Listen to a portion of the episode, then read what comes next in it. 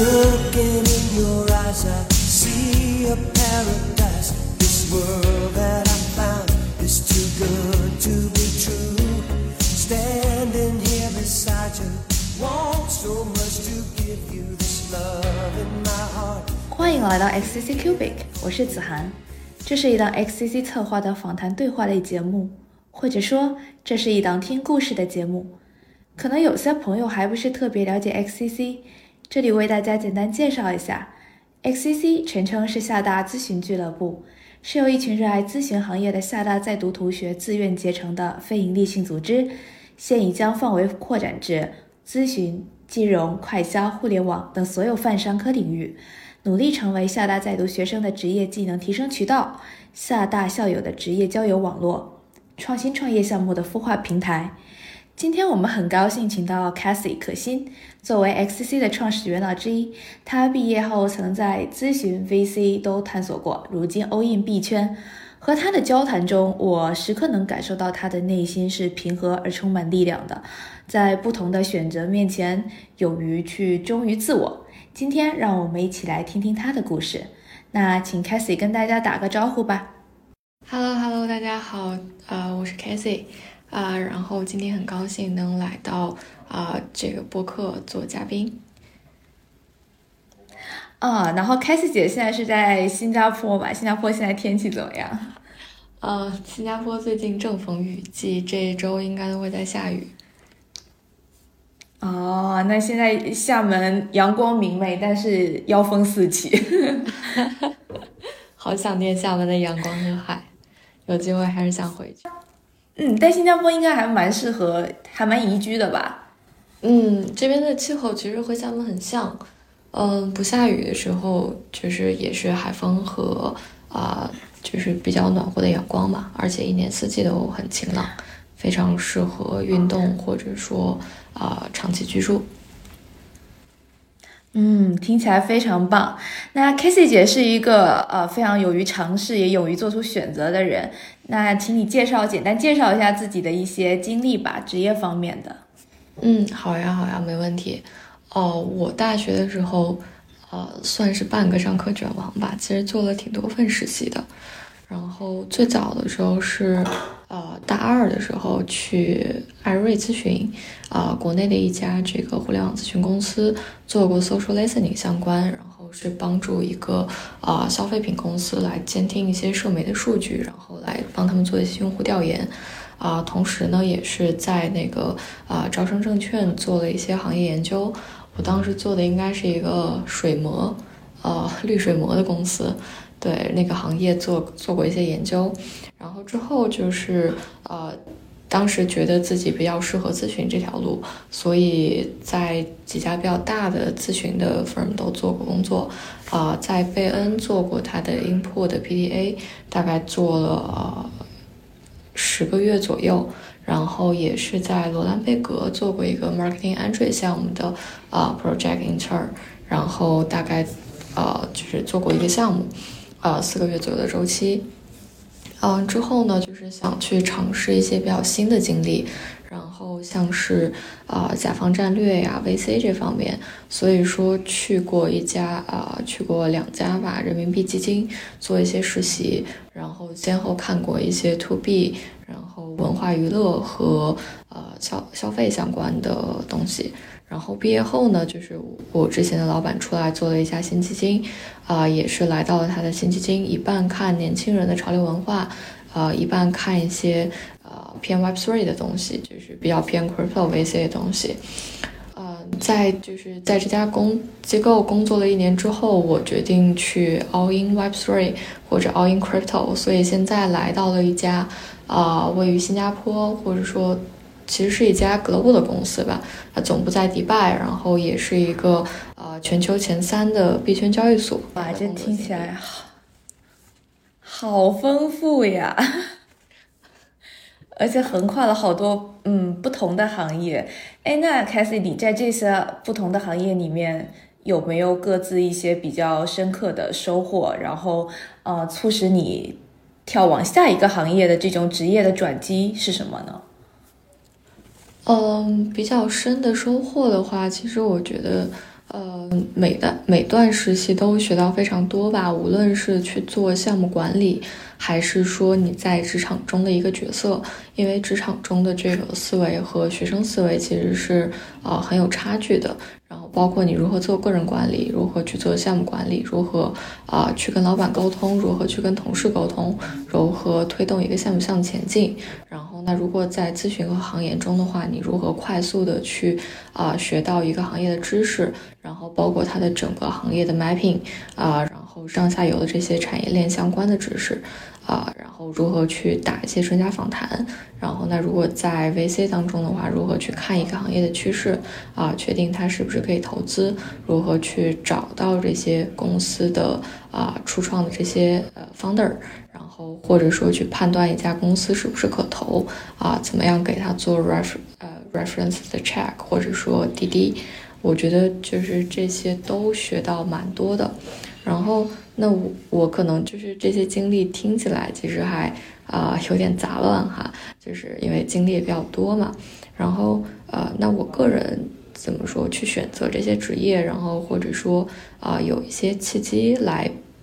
来做一个主导的话，那可能是从一开始我上学的时候，就是啊，我当时是不知道自己要继续念书还是工作的。就是我是一个蛮喜欢研究或者说去看一些比较深度的东西的人。那就是当时也是，呃，在厦大待的很开心，啊，也啊确实也挺开心的。然后就是有一天，对，从图书馆后门走出来，就是。看着化学学院门口的那个湖，然后还有那个小凉亭，我已经忘了他们叫什么名字了。就是看着它很好看，很好看。然后大概在日落的时候吧，那个时候就想，哎，我想一辈子待在这里。然后就去看了一下厦大怎么招老师的要求，他说是要求，呃，你可能在读完了 PhD，然后并且有一份国外的这个交换或者说是学位的经验，你就可以有这份工作了。那当时就是，呃，挺想读博的。然后，那读博的前提肯定是升研究生嘛，而且是海外的研究生。另外一方一个方向的选择就是啊，考研或者工作。就我对自己的认知比较清晰啊，我是完全没有办法考研的。我我卷不动图书馆那些人。然后，那我就是 在在这个出国读研、读博和呃工作的这条道路上选嘛。然后，那我其实当时也不知道怎么选。然后，那我就呃画了一个，大概是其实这是两个圆。然后你可以看到它有一个交集，那交集就是实习。因为你无论出国读书也好，还是你去直接工作也好，你都有很重要的一块东西就是实习。那我就是啊，嗯，先强化自己的这个方向，然后就开始去找一些啊，就是不同行业啊，然后是啊不同工作的这个呃。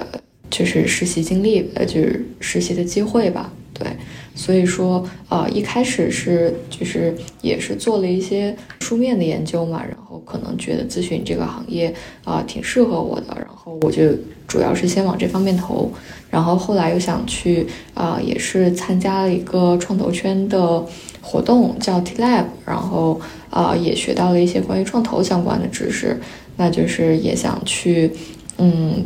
学习学习创投相关的，对，然后所以就是来做了一下，呃，大概的职业路径就是这样吧。这是一条就是不断去追求新事物、新呃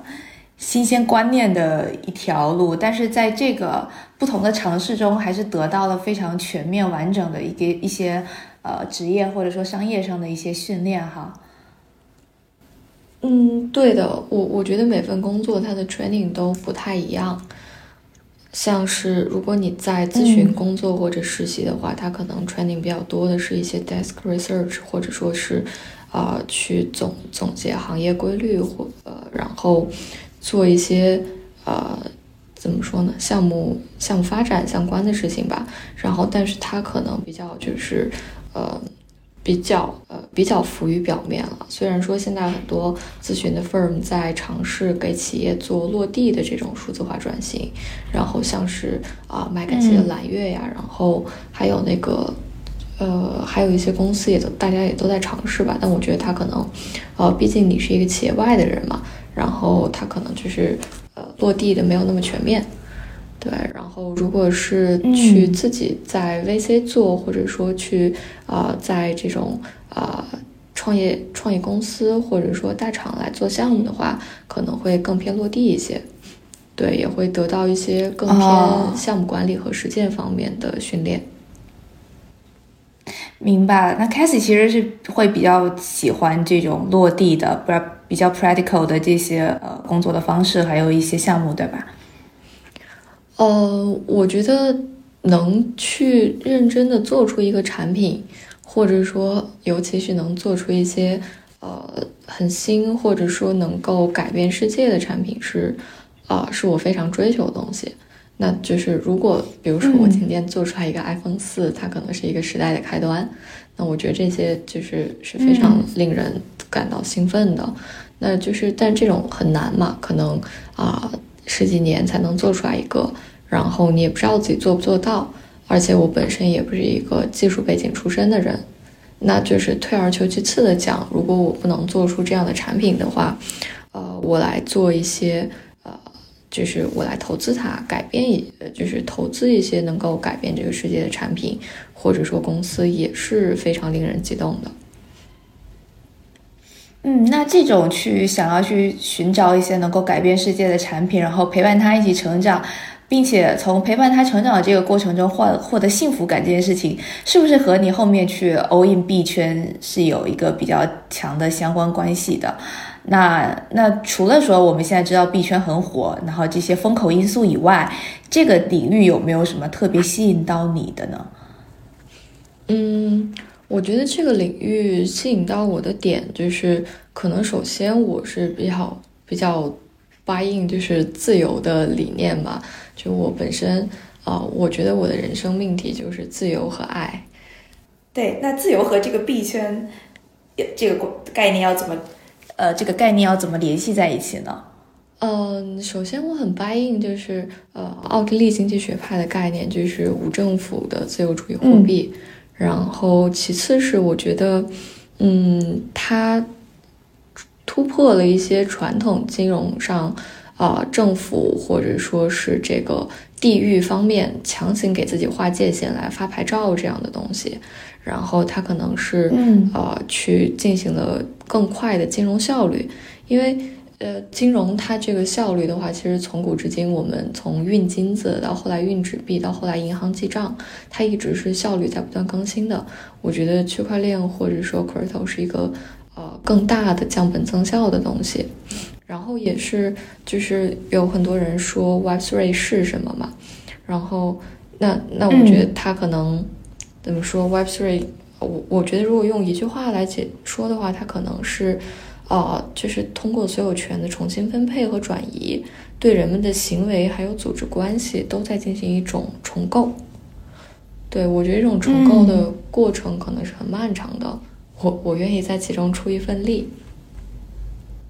嗯，就等于是陪伴他的成长。但是像您刚刚提到的这个。呃，关系和组织的重构，这个可能更多的会涉及到，也许是整个世界一个基本运行方式的改变。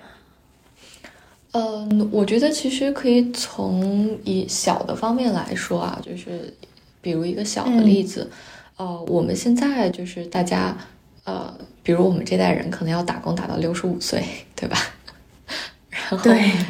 嗯，然后国家也在推行这种个人养老金制度，就是不是在企业给你交养老金了，你自己有自己的养老金支出账户。那其实这个这个世界现在的职业是非常多元的，然后就是有互联网也好，有很多人也选择自己去创业，然后他们可以早上啊，同时开一家咖啡厅，同时在里面去做一些个人的博主，对吧？那我觉得未来的是对对对。当你的这个金钱关系不再被银行公司所绑定住之后，你的个人的工作也就更自由了。你可以极大的去发挥自己的个人的这种空间，去做很多的事情。就是你不再有一个主业了，而你有很多的副业。你可以呃将你的生活作为主业，但是同时去探索很多其他的事情。比如说我上呃我上午在给一个。呃，就举个例子来说啊，呃，我现在住在巴厘岛，然后我上午给一家位于美国硅谷的公司去当一个 freelancer，给他们写代码，然后我的工作时间是四个小时。那下午呢，我在巴厘岛当地，我去做一个潜水教练，我去给这个学员上课如何潜水，然后我给他们发证，然后这个是我作为我的第二个职业。那晚上晚上空闲的时候，我可以选择休息，然后或者说我可能有一家酒吧，然后我来。就是我来坐在那里，跟呃来自天南地北的旅客也好，然后当地的居民也好，去聊聊天，然后卖点酒，赚点小生意的钱，简直就是理想生活呀！是我我觉得当今就是 Web Three 的人，很多人就是呃或者说一些呃更偏代码和技术的人，很多人是以这种生活方式在就是在生活的，是。挺挺不错的一种方式，因为他们首先，呃，他们可能是在，呃，就是在全世界周游嘛，然后另外是他们的这个工资体系和个人的保险金、养老金体系也不再被啊国家或者说是公司约束，对，所以我觉得他们能够追求到呃更多的自我。那像这种是在整个 Web Three 或者说在整个币圈一种比较主流的呃工作氛围嘛，或者文化。嗯，币圈非常就大家可能都是这种形式吗？非常主流的文化氛围是大家就是在全球各地 remote 工作。我可能至今为止有很多同事见都没见过面，但是我们通过各种非常方便的 Zoom 也好，然后 Lark 也好，然后或者说是。啊，其他的一些这个工作的软件来做一些协同。他这种工作方式是由是由于之前疫情的影响吗？还是说他可能本身工作性质来讲的话，它就是一个呃散布在全球的这样的合作的一种方式呢？嗯，我觉得一方面是有疫情的推动，然后它肯定是促进了这些就是写作工具的极大发展的。然后另外一方面呢，也是。呃，就是一些政府和监管的影响，然后其次也是就是呃，我刚刚一直在讲的效率嘛，就是当这个，当大家的工资体系支付的效率，然后或者说公司不再限制你的自由的时候，那你可以做的事情就更多了，它效率增加了，然后明白，对，然后大家可能就分布在全世界各地了。那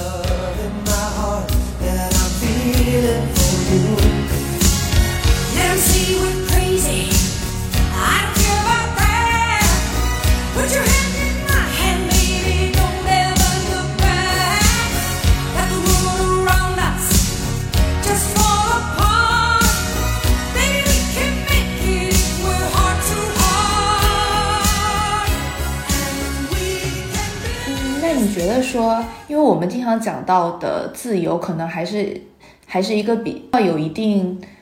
框架或者说它是有一个对比的概念，可能没有绝对的自由，就是你可以随心所欲做任何你想做的事情。那你说像币圈的这种工作方式啊，文化的这种自由，包括它这个生产形式的这种自由，会不会也会带来一些呃风险呢？那对于这些风险是又是怎么去把控它的呢？嗯，当然当然，我很喜欢罗素那句话，就是“人生而自由，但无往不在枷锁之中”嘛。就是你选择了一些东西，肯定要放弃另外一些东西。就像就像我自己来说啊，我可能一年，我我大概就是半年或者一年就会搬一次家，然后就是不断的在啊各种公司也好，然后各种地域之间也好，就是到处搬。然后那呃有一些人就是，尤其是啊做 crypto 的很多啊 to B 端的这种 sales 呀。呃，就是 BD 呀，他们可能就是呃，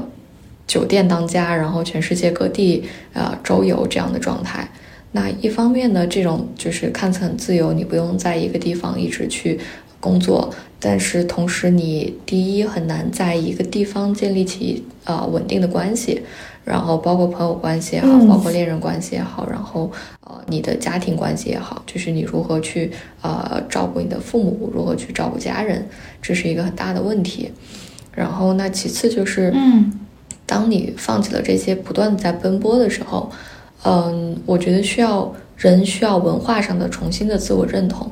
因为比如说你在国内，对呃，你从成都搬到上海，你说，哎，我是一个成都人，我在上海生活，我呃可能有一些过去的呃风俗习惯，我喜欢吃麻辣兔头，然后我在上海也能找到，然后我在上海生活了很久，啊、我也很喜欢喝咖啡。啊、可能会有这样的一些文化的认同和趋同在，但是当你不断的在搬迁，不断的在搬迁，呃，你可能会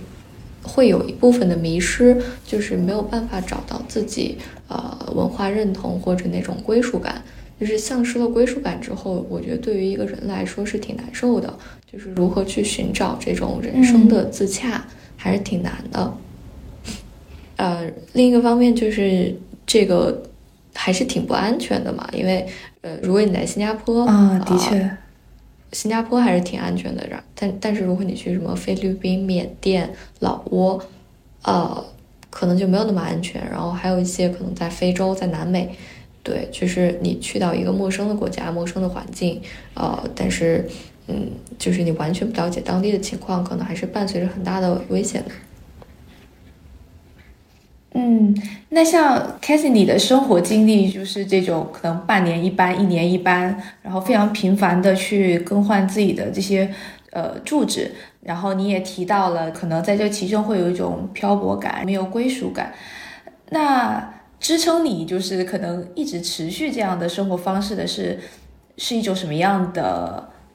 心态呢？就是这个可能分为两方面吧，一方面是我个人成长的因素，呃，我嗯。就是我我在青海长大，然后但是我家里的人都不是青海本地的，他们来自五湖四海，然后呃，所以啊我从小就是那种一种方言都不会说的人，我只会讲普通话，然后然后青海当地呢又是一个很多民族的多民族的地省份，然后它有什么信仰伊斯兰教的，然后信仰藏传佛教的人，然后还有一些啊、比如说我自己我是满族，然后有有一些其他的东西，哦对，然后还有汉族，然后还有当地的一些呃小的，就是呃小的其他民族，大家都有自己不同的文化信仰。然后我觉得，嗯，首先是我很习惯这样一种状态，然后其次是，嗯。呃，我在国内就是本来也没有什么特别的归属感，说我是哪儿人，我我这个方言嗯。就是大家都是当地人，我本来也没有这种心态，对。然后另外一方面就是嗯我我觉得我也不是呃，我我也还是很年轻嘛，然后现在可能就是人生观和世界观刚刚在塑造的地方，我觉得开放肯定是比封闭要更好的。那我想在这个阶段去不断的寻求自己上限的天花板，去不断的看看我的天花板到底在哪儿，去世界各地也都看看当地的文化是怎么样的。嗯，这样听下来的话，一个是你从小生活的那种非常文化多元的环境，给了你这样的一种底气。然后，哎，但我比较好奇的就是，你要在这个不断搬搬家的这种过程中，不断接触和新的异文化进行碰撞的过程中，是怎么去平衡自己想要的那种可能内心的一个潜意识里的安稳感，一种嗯归属感和这种切实能感受到的漂泊感呢？就是这这两个东西是你需要去平衡的吗？还是说，嗯，我觉得是需要平衡的。就是我我也之前有一段时间很难受，就是啊、感觉不断的在漂泊，然后没有一个很安稳的呃很安稳的寄托嘛。然后就是之前也会嗯觉得说，哎，我需要一些 back to back 的力量，然后呃，无论这个地嗯方是一个地方也好，然后一群朋友也好，或者说呃，就是呃有一个呃人也好，就是这种安稳感会很让人心安，会当做港湾一样的感觉。但是我后来发现说，嗯，就是人应该更勇敢的去拥抱这个世界的不确定性，就是最大的安全感嗯可能是、呃来自于你对世界的勇敢。我好喜欢这句话。是，就是感觉特别是在这种疫情的情况下，我们呃之前前三年啊封呃国内的这种封锁呀、风控，然后疫情的这些政策影响下，其实我们时刻都能感受到自己是生活在一个不确定的世界。然后在这个不确定的世界里面，我们又高高速的流动着，而且这种流动有的时候还是受到不同的力量去呃推动着我们，而而不是我们自愿的这样的去流动。那你说，像你刚刚讲到的，对世界的一种安全感，应该是来自于内心的这种勇气。就是这句话真的很触动我。然后，呃，某一些比较重要、某一些比较重要的事情，让你意识到了这一点呢？嗯，我觉得可能是就是比较长期的杂糅吧，就是嗯，然后突然有一刻想通了这一点，因为就是我我过去也在读一些，比如说人们对这个世界的观点。这个宇宙是宇宙机械论，它是比如说有一个特定的公式，然后一切按照一个呃特别设定好的程序在走，但是我们不知道这个程序，还是说它是一个随机波动的，然后哪个选择就是呃选择一还是选择二都是呃就是都是波动的，然后我们的选择会逐渐影响这个世界的走向，就是之前也读到很多这样的理论，然后自己也一直在思考嘛。然后后来就是觉得说，嗯，其实这个世界就是，呃，它唯一的确定性就是不确定，明天真的不知道是会怎么样，什么样的承诺都没有办法奏效的，无论是你对，呃，你自己的很多承诺，或者说是，呃，别人对你的很多承诺，他可能就是没有办法去，呃。就没有办法去达成的，因为我们都是时代的尘埃，就是在这个洪流里被裹挟。嗯，我们没有办法去，呃，虽然你一个人站在那里，就是中流砥柱一样的去抵挡这个洪流，它确实很酷啊。但是可能我们每一个人都没有办法去做到这一点。然后我觉得我很喜欢的一句话就是，就是就是因为我们对命运一无所知，我们才有机会做这个命运的主人。我觉得这也是自由意志的一种贯彻吧。当你说如果这个世界一切都已经是决定好的话，那你就丧失了自由意志，因为你是冥冥之中被一种理论或者一种什么东西操控的，操控你做的每一个选择。而你相信它是不确定的，这个呃世界永远都是不确定的话，那你其实呃真的在做自己的主人，因为你的每一个选择都是自由的，而且你是会对自己负责的。但我觉得，如果真要意识到这一点，或者说真的在行动中贯彻这一点，其实是挺对抗人性的，因为人性的底色可能更多是一种追求安稳、追求依赖的这样的一种需求。但是能够意识到这一点，真的很不容易。是的，我我觉得还是挺难做的。就是我觉得自由和勇敢是相辅相成的两种东西。如果你要追寻自由，你就必须得勇敢。嗯，那我也比较好奇，就是刚刚 c a s i e 有说到自己的一些在多元文化中生生生呃成长起来的一些经历。那你现在的生活状态，我觉得会有点像那种世界公民，可以这么说吗？是的，是的，差不多是这样的。嗯，对。那你觉得说“世世界公民”这个词，就你怎么理解它的？然后你觉得它能够去体真的真真正去体现你的理想的这种生活状态吗？嗯，我觉得世界公民，如果解释的话，就是比如说我在国内，那我可能就是不说自己是一个啊，我是一个成都人，还是一个青岛人，然后，嗯，就是我是一个中国人，对吧？我也不说自己哪个民族的，但我认同这样一种共同的文化或者理念和价值观。然后，那如果是一个世界公民的话，也是同样的，就是呃，首先是我。认识到我自己来自于哪里，我是谁，就是先想清楚我是谁这个呃概念，我要去追寻什么。然后其次是呃学会尊重和倾听其他呃一些民族，然后或者说是群体他们不一样的声音和不一样的风俗习惯。对，然后我觉得这两点是比较重要的。然后嗯，其次是就是世界公民，嗯，一定是挺热爱和平的吧，就比较向往和平。不太喜欢那种狂热的，或者说，呃，比较极端的国家主义和民族主义，就是更更去，嗯，更去向往，就是世界上的每一个人都是平等而自由的，大家都可以，呃，在尊重互相的这种呃理念也好、价值观也好、文化也好这种前提下去共同生活。我觉得它它不是去民族化的，反而它是更多姿多彩的，因为大家是相互尊重的。嗯，比如说，我觉得新加坡就是一个呃民族文化融合的不错的地方。嗯，举个大家都开心的例子来讲啊，就是这里呃，印度人过年放假，中国人过年也放假，然后呃，西方人过这个圣诞节、元旦也放假，对吧？就是哇，那就是把全世界的假都过了，是有那么一点点，虽然放的可能不如当地本地的多吧。就是呃，在这样一种文化下，就是大家都有自己的一种文化吧，然后。它并不是说要求你去消灭某一种文化，或者说消灭你的民族，而是你以你的方式继续运行，我以我的方式继续运行，但我们彼此尊重。嗯，就是相反，战争是我要消灭你，我要传播我的文化，让你来服从我的文化的一种方式。然后，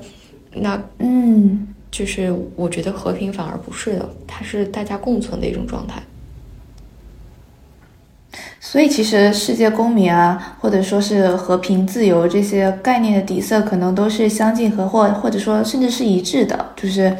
我们希望在一个文化包容的呃环境中去发现美美与共，各美其美，对吧？嗯，是的。那新加坡刚刚开始也说了，是一个呃非常文化包容的地方。那可以具体分享一些你在新加坡遇到的有趣的事情或有趣的人吗？啊，嗯，我觉得这边还是一个，就是，呃，蛮怎么说呢？因为它它是一个钱，我觉得挺是，尤其金融业或者说币圈吧，是一个围绕钱为主的行业吧。然后这边也随着一些呃国际上政策的变化和它本土的一些政策变化，嗯，它也有一些比较呃比较大的改变。就比如说从去年上海封城以来。啊，新加坡的这个房租基本上是快要翻倍了，就是房租和这个呃房屋的购买市场，然后也是随着政府上调这个消费税，然后整个呃整个国家的就是生活成本在进一步的提高，然后嗯，对，然后这边所以说就是也也是很多人被迫远走新加坡嘛。然后寻找世界上其他的一些地方更合适的地方居住。那以后有有打算呃，就你的下一个目的地是哪里呢？就是既然你刚刚说你可能半年一班、一年一班这样的节奏啊，我我今年在办一些签证，然后可能会去呃，类似于土耳其，然后呃，菲律宾，呃。或者说美国这样一些比较发达的，或者说呃比较有特色的一些经济体去看一看，就是更多的一些东西吧。那我这样感觉 k a s e y 换地方可能不仅仅是因为工作的原因，也是出于一种对于多元文化的一种热爱，然后一种好奇，想去探索它。那我们也非常期待你之后在这几个地方的新的奇遇记。好呀，好呀，如果有很好玩的事情，那我再来跟大家分享。非常欢迎再来做客 Cubic。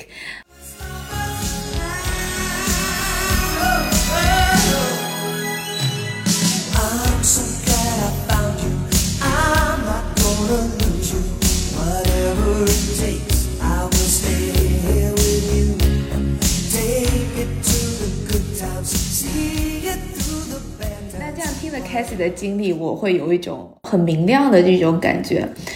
然后我想问说，像 Casey，你是一直都是这么自由、这么坚定、这么勇敢的去选择自己想要的生活吗？还是说你也有经历过一些迷茫的时刻呢？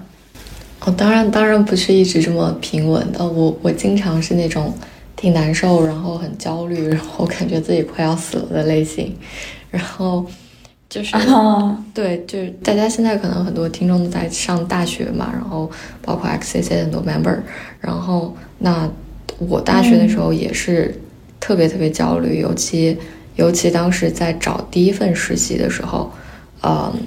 就是确实实习就是有一个悖论嘛，你去找一件一个实习，人家说你需要你有一个实习经历，然后那你如何有这个实习经历呢？你你需要第一份实习，就是一个很怪的感觉。然后呃，当时在找第一份实习的时候，确实也很难。然后那个学期，经院又有非常多、非常多、非常难的课，考了呃考了九门吧，大概。然后反正挺痛苦的，还是。然后我那个时候经常就是呃每天又要上课，又要投简历，又要去呃。做很多其他的就是呃课外活动也好啊，然后一些组织性的活动，呃，就经常半夜就是整夜整夜的睡不着觉，然后去买一些褪黑素之类的，呃，就是吃褪黑素强制自己入睡嘛，不然就是心跳太快太焦虑，根本没有办法睡觉。对，我觉得啊，这种感受的确很 suffer。是是是，确实还是挺困难的。然后，但是。就是随着后面可能经历的更多一些，然后呃，就还是会更 peace 一些吧。因为我大二的那个时候，就是觉得啊，如果我现在不找到第一份实习，那我大三的 summer 肯定没有办法找到一个好的 summer。我没有办法找到一个好的 summer，那我就没有学校要我，然后我也找不到好的工作，就一定是这样的。然后就是。我我觉得那个时候可能是我在垒一个房子，就是一种很很窄很窄的房子。然后我如果没有办法做到一，那我就没有办法做到二，就是那个时候的思维模式大概这样的。但其实后来发现说，就是人生也不是那么就是呃一条道的，就是不是那么规划好的轨道吧。因为你也不是一列行驶的火车，就是没有这个轨道，你就没有办法行走了。反而你可能是就是人生可能是一片旷野，就是没有没没有预设好的路径，你自己是在不断的去摸索和寻找你的路径的。嗯，我好喜欢人生是一片旷野的这个比喻。对。我觉得只有你承认说人生它不是一条窄窄的一条路走到黑的这样的一个像隧道一样的形象，你才能够更自然或者说呃更自如或者说更勇敢的去拥抱不一样的可能吧。那像开 a 姐，你现在是已经发现了人生是旷野，就然后也打破了之前的那种连锁反应的这种思维模式。那你觉得，就是对于现在的学弟学妹们来讲，因为呃，现在也说一年卷过一年，然后大家可能竞争的压力和压力比较大，也比较焦虑。嗯，对于他们有没有一些一些建议，或者说是开导呢？是，嗯，我觉得是这样的，就是包括当时和好哥一起建立这个 XCC 也是，呃，我们一直希望去鼓励大家寻找到自己真正热爱的东西。可能就是你从小到大，呃，在这个教育环境中，不断有人跟你说这个是好的，那个是好的，你一定要这样做。你做到了这个的第一，你才是好的。就是我觉得，首先，呃，就是就是不要被外界的这种情绪，然后或者说是呃能量所引导吧，因为。嗯嗯，对我，我觉得首先还是要去，呃，我还是蛮鼓励大家去找寻自己究竟要什么的，因为就是这个世界上很多人会跟你说，呃，你一定要去做投行，做 IB 啊，然后一定要去做 VCPE，或者说进到 MBB，你才算是一个成功的人生。然后你之后，呃，就是你在 MBB 十年升班儿，然后或者说你。呃，从 IB 跳 PE，然后你就是一个很呃很很 solid，然后或者说很很棒的这个职业路径和生涯。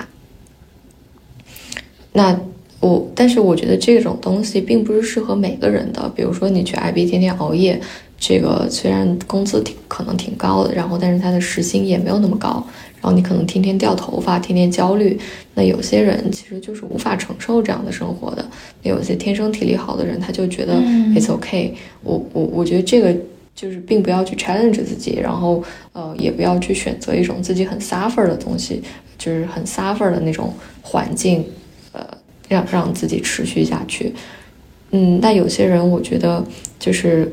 就是鼓励大家找自我嘛。有些人可能啊，就是适合去考公务员，然后那每天嗯，把九点上班，然后五点下班，然后每天回家可以做做自己的事情，养养花，看看书，然后培养一下自己的兴趣爱好。那有些人嗯，可能适合就是去金融做一些啊非常呃非常。就是 exciting 的东西，做一些量化也好，然后或者说去啊做一些结构性金融产品。那有些人可能就是觉得，哎，这个量化啊挺高难度的，然后这个代码也好，这个模型也好，我训练不来，我写不来，那我就去做一些一级的投资。然后那有些人可能觉得，哎，我一定要创业，就去试试自己创业。我觉得都是很好很好的路径。然后，嗯，你今年找不到实习，明年找不到实习，你大学一全部都没有实习，也并不影响你怎么样的。就是我觉得享受当下的生活，做好当下的啊，就是东西也好。因为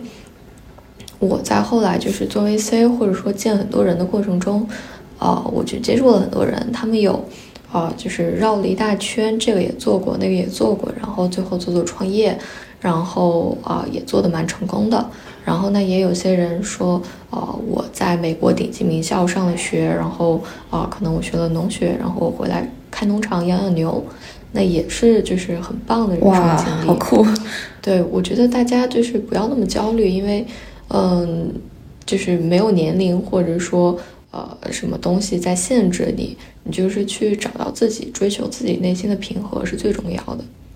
因为那些不断的去 challenge 你，或者不断在耳边告诉你那些声音的人，终究是会离你远去的。随着你的圈子变化也好，你自己的提升也好，你们不一定是一直待在一起的。但是只有你和你自己是一直待在一起的，就是这一生都是你和你自己待在一起。所以我觉得人一定要追求，呃，就是自己接纳自己，自己找寻到自己喜欢的东西。去追求那种内心的平静和快乐是比较重要的。如果能找到一个让自己自洽的一种生活方式，我觉得是特别值得庆幸的。然后，我觉得如果你的职业他所倡导的那种理念和你本身所追求的东西是相近的，我觉得那个可能也是一个幸福感的来源。就比如说，呃，聊下来，我觉得 K C 姐特别追求自由，然后刚好她在的这个呃。币圈也是一个比较倡导自由的这种理念的，那可能就，我觉得是币圈确实是挺自由的，但是，呃，我可能还在找寻自己适合做什么，或者说做什么更快乐的这个旅程中吧。那就是，如果所以所以现在也没有最终的答案。对的，对的，就是 我我还是想插一句，就是如果大家想要来币圈的话，不要把这里想的特别美好啊。虽然我刚刚说了很多好的事情，但是这里也确实很鱼龙混杂。嗯，啊，好的，好的，这里有一个风险提示。是的，是的。然后我也在那个 Casey 的极客里面有看到他说到，呃，今年想把自己当成公司一样管理，然后要建立一种高于我的思想。就哎，要怎么去理解这个呢？哦，我觉得首先就是当成公司去管理的话，因为我发现，呃，我自己可能有很多种目标，一是有一些可能是去，就是去学一门新的语言，然后有一些可能是啊，我要读几本书，然后另外一些可能是我在工作上，然后或者说其他的一些啊 part time job 去做一些个人的精进。然后，那我发现，当你的这个任务目标多了之后，你会开始很杂乱，你不知道每天的 task 应该怎么排，你不知道如何去做这些啊目标管理。那我我觉得我现在学到的一个比较啊好的方式，就是去定优先级，然后把它当做一种你的这个 OKR 来做个人的管理。那同时就是，呃，你也有自己，就是你当你离开了学校之后，你也有其他很多的东西嘛，比如说你要自己去租房啊、做饭，然后什么的，来控制自己的这个收入和支出平衡。那它就挺像一个你的 balance sheet，就是一个这个资金账户的。对我，我觉得就是。嗯，将个人作为一个公司，然后一方面去完成你每个业务、呃每个季度和啊每个年度的 OKR 指标，然后另一方面去控制你的这个财政流的啊稳定和成长。嗯，是我目前追寻的比较大的目标吧。对，我觉得这种方式还蛮有意思的，所以今年想尝试一下。那这个是不是呃，你说把自己当成一个公司在管理，其实是有点像呃抽，有点像抽离开自己呃的生活，然后站在一个可能更高的维度去审视自己。嗯，是我我觉得自己站在自己的生活中。看是很乱的，但是你把自己抽出去来记录和重新排列这些东西的话，可能对你自己也是一个很好的帮助。然后另外一方面是，呃，就是我我觉得人不能自己想干什么就干什么，嗯，这个是不是跟前面说的有点冲突？就是，嗯，没有，你呃说自由也是需要有一些呃限制在，对啊，就之前卢梭说的那句话，就是。没有绝对的自由，就是人为了达到一定的目标，呃，长期、短期你可能要去控制一些东西嘛，然后就比如说你想要瘦，然后啊想要减脂，你就必须去控制自己的这个吃饭和运动，然后所以说我觉得也是，嗯。你自己应该高于你自己的思想，就是你要学会控制自己的想法，然后包括说我们之前谈到的去啊接纳一些不同民族文化，就是他们可能是相冲突的，但是你都能尊重并接纳他们。然后那对于你自己来说，你自己可能也啊很矛盾，然后你会有两种的想法，那你都可以接纳他们。并且去选择，嗯，就是学会去控制自己两种，呃，相悖的思想，呃，在自己的脑海中吧。嗯，我觉得就是可能就是更拥抱多元，而且更拥抱流动性吧。可能我们生来就没有一个固定的模板在。对，但是有一些具体可行的方法论是可以帮助我们更好的去过好每天的生活，然后对自己呃更负责任。这样一来，可能更有利于帮我们去实现那个长期的自由的想要的一些目标和呃愿望。是的，是的，可能像 Keep 的那句“自律给我自由”吧。对，我说，所以我一直会觉得说，如果自由只是你想做什么就做什么。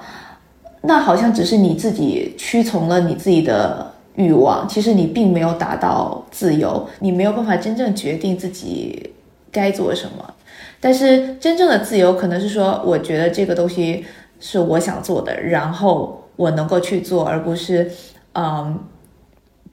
可能在意志力上第一步就输给了自己的欲望吧。是的，是的，我非常赞同。呃，今天听了 Cassie 姐的这些。故事和经历，然后了解到了他这种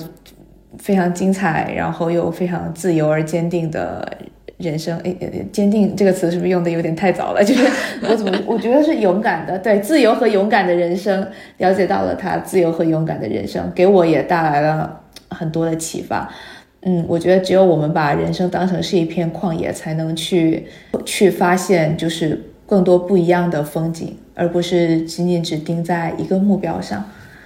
嗯，所以非常感谢 k a s i e 姐。好呀，好呀，谢谢子涵。嗯，那期待 k a s i e 姐啊，下半年或者说明年的时候勇闯新大陆，然后再给我们带来新的体验和经历。谢谢。嗯，好，拜拜，拜拜。